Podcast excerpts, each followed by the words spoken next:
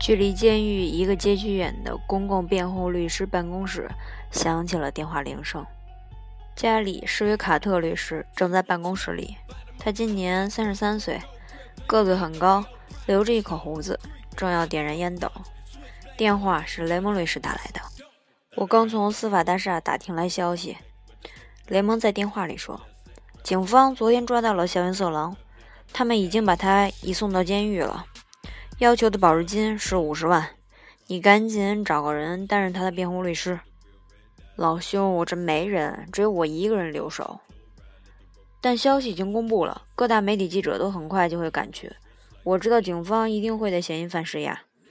警方办理重大刑事案件，在拘捕犯人后，往往会继续进行调查。如果是一般案件，施维卡特组长会随机指派一名律师前往监狱。但这并非是一个普通案件。媒体对校园色狼的广泛报道，给哥伦布市警察局造成了极大的压力。施维卡特认为，警方可能会对犯人逼供，因此有必要加倍努力，以保障其权利。施维卡特决定自己去一趟监狱，除了向犯人简要介绍自己外，还要警告他，除了自己的律师，不要与其他人谈话。施维卡特得到了许可进入监狱，正好看见两名狱警押着比利走出来，将犯人交给了执勤的狱警。施维卡特上前要求与犯人私下谈谈。他们说我做过一些事，但我根本不知道。比利抱怨道：“我不记得了，我只知道他们突然冲进来，而且……听着，我只是来介绍一下自己的。”施维卡特说。这儿太吵了，不是讨论案情的地方。一两天之内，我们会与你单独谈一谈。我确实不记得了。他们在我公寓里找了一些东西，还好了，不要再说了。当心隔墙有耳。他们带你上楼时要特别小心，警察的花招太多。不要和任何人谈话，包括其他犯人。他们有些人可能是卧底，总有些人等着出卖从别人嘴里打听来的消息。如果你想被公平审判，就立刻把嘴巴闭上。比利使劲摇着头，用手搓着脸，似乎很想谈论案情。然后他喃喃地说道：“别让他们判我的罪，那样我会我会发疯的。”我们会想办法，史瑞卡特说，但我们不能在这儿谈论。能不能找个女律师来办理我的案子？我们有女律师，我来安排下。施维卡特看见狱警让比利脱下便服，换上了重刑犯穿的蓝色狱服。看来这个案子很棘手。比利非常紧张，他并未否认警方指控的罪行，只是反复说自己不记得了。这倒是十分罕见。难道他想假装精神错乱？施维卡特想象得出媒体会如何报道这个案子。走出监狱，施维卡特买了份《哥伦布市快报》。看到报纸的头版大标题：“警方拘捕校园色狼嫌疑犯。”报道还提及了其中一位受害者，受害者是两周前遭强奸的二十六岁大学研究生。警方要求他前来指证嫌疑犯。报纸的上方还登了一张附有姓名的照片：威廉·米利根。施维卡特回到办公室，立即给其他报社打电话，要求他们不要再登嫌疑犯的照片。因为这可能会对于下一周进行嫌犯指证产生不良影响。然而，各报社都拒绝了他的请求，表示得到照片就一定会刊登。施维卡特无奈地摸摸胡子，然后打电话告诉老婆今天晚上要晚点回家。嗨！有人在办公室门口大叫：“你真像一只鼻子被卡在蜂窝里的熊啊！” 他抬起头来，看到了朱迪的笑脸。是吗？他挂上了电话，学着熊的样子咆哮着答道：“猜猜这次的委托人是谁？”朱迪整理一下飘散的褐色长发，露出美丽的脸庞，但浅褐色的眼睛却闪烁着质疑的目光。他将报纸递给他，指着照片和报上的标题。他低沉的笑声在小办公室里回荡：“下周一就要进行嫌犯指证了。威廉·米利根要求派一名女律师。”校园色狼的案件就交给你吧。十月三十一日星期一早晨九点四十五分，朱迪来到警察局指证室。比利被带进等候室，神色异常惊慌。“我是公共辩护律师。”朱迪说道。“史维卡特律师说你需要一位女辩护律师，他和我一起办理这个案子。现在你需要镇定下来，你看起来好像要崩溃了。”这是我的假释监督官星期五给我的。他打开纸条，看见那是假释委员会发出的拘留令，要求监禁比利，并通知他将其违反假释规定召开第一次调查庭，因为在实施拘捕时，警方在他的公寓里发现了武器。朱迪知道他的假释将被取消，而且会立即被遣返到辛辛那提市附近的利巴农管教所。等候审判。听证会将在下周三举行，不过我们会想办法让你留在这里。你留在哥伦布时，我们才方便和你见面。我不回黎巴嫩管教所。你先别紧张。他们说我做过的事，我一点都不记得。这个问题稍后再谈。现在你必须站在那边的高台上去，站在那儿就行。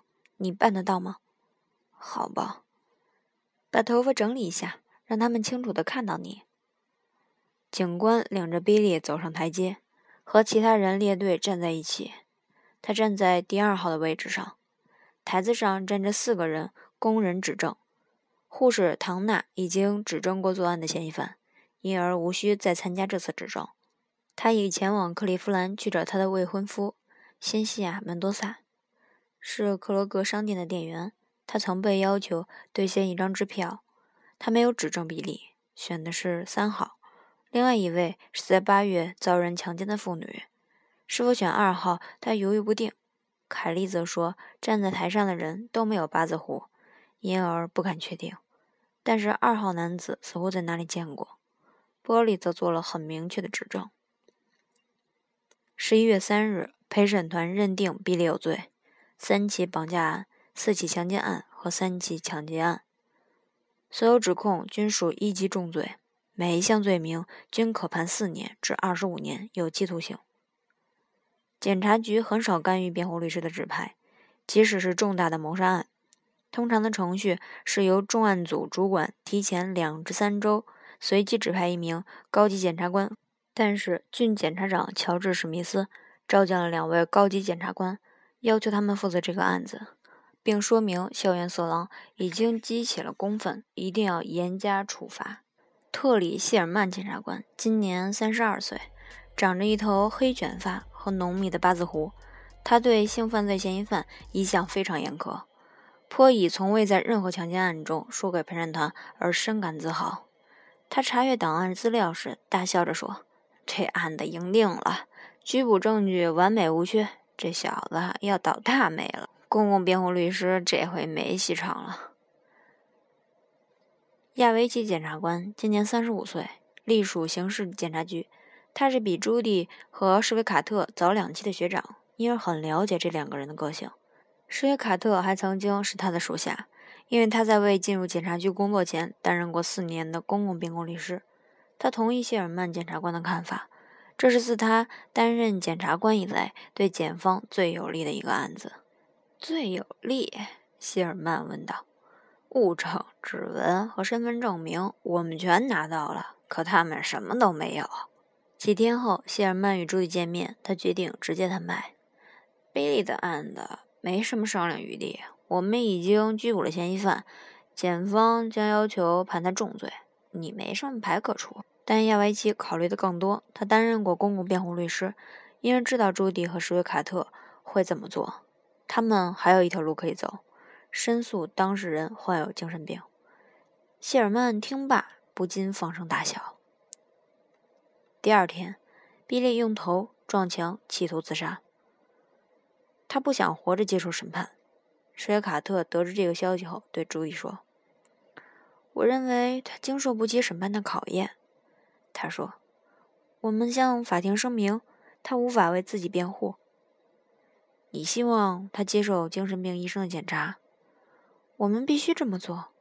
天哪，史瑞卡特说：“我现在就能想象报纸新闻会采用什么标题。”见鬼去吧！那个男孩一定有什么地方不对劲。我不知道问题在哪，你也看到了，他在不同的时间会有截然不同的表情。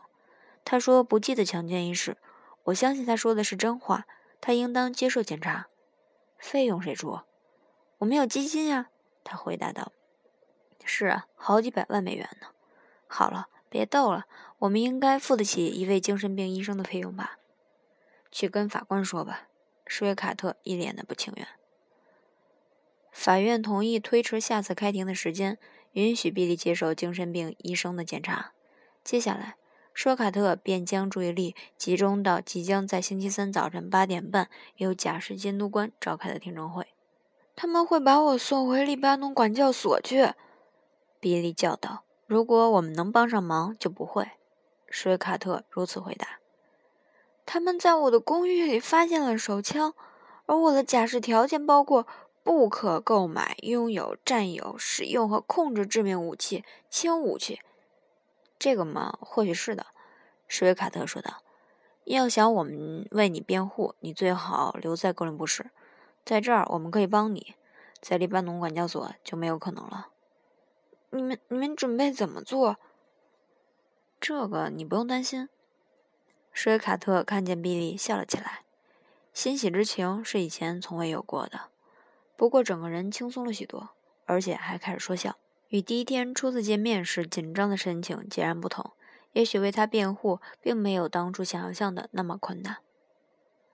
就像这样，史维卡特告诉他：“你要保持冷静。”他领着比利进入了会议室，假释监督官们已经在屋里坐好，每个人面前都摆着一份贝塞尔草拟的报告，详述了拘捕时在比利屋里发现的物证。